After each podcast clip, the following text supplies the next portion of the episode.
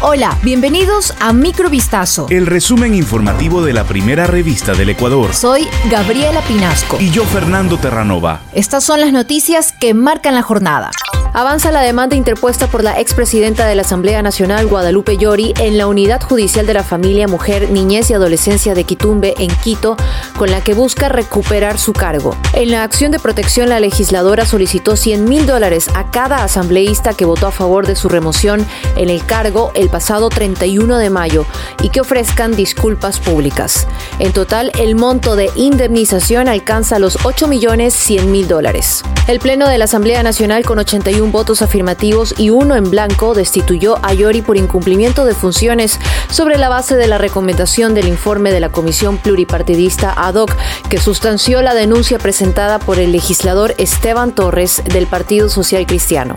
Suspenden los conciertos de Marc Anthony y Juan Luis Guerra en Ecuador debido al estado de excepción que rige en la zona 8 en el marco de los últimos acontecimientos violentos registrados, específicamente por la explosión en el barrio del Cristo del Consuelo en Guayaquil. El concierto del dominicano estaba previsto para el 24 de noviembre en Guayaquil y el 26 de noviembre en Quito, mientras que Anthony se iba a presentar este jueves 18 de agosto en Guayaquil y el 20 de agosto en Quito como parte de su gira Viviendo Tour. El motivo es debido a los acontecimientos de los últimos días en Ecuador que han afectado indirectamente en la inestabilidad social misma que se refleja en la venta de dichos eventos.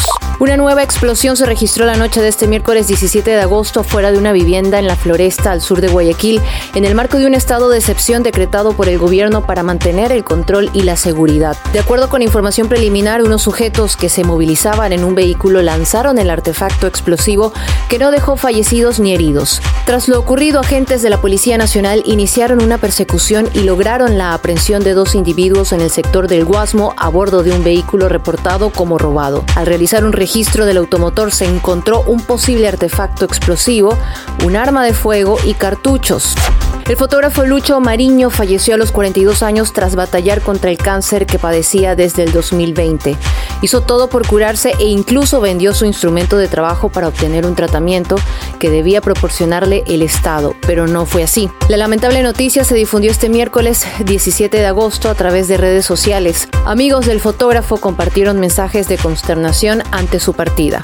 Luis padecía cáncer de estómago, un pólipo maligno de 11 milímetros pasó a convertirse en un tumor con las dimensiones de dos puños en apenas un mes, por lo que tuvo que someterse a una remoción del estómago, casi en su totalidad.